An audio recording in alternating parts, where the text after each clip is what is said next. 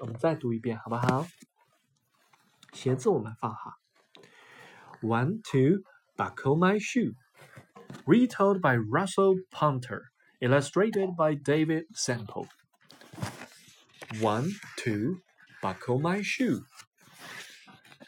Three, four, knock at the door.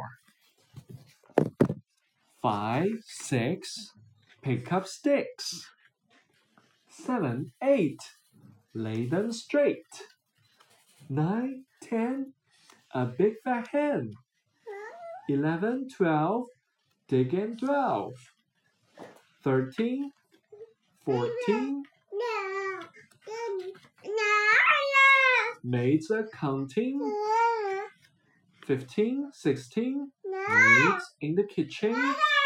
Seventeen, eighteen, maids are waiting. Nineteen, twenty, twenty, my plate's empty.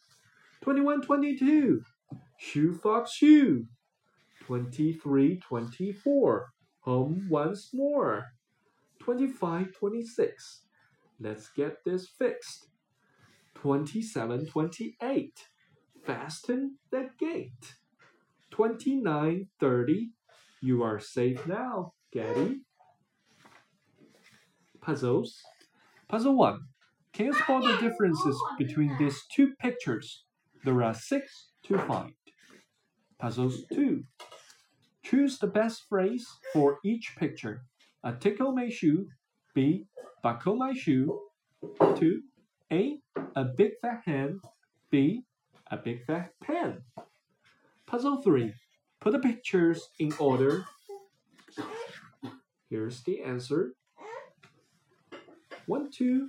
Buckle my shoe is a traditional number rim with uh, many variations. It usually ends at the number 20, but this version has been extended to 30.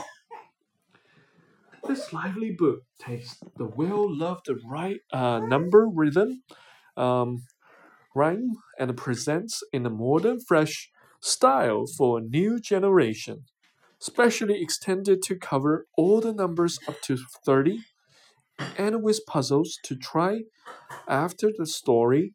This charming retelling is sure to delight.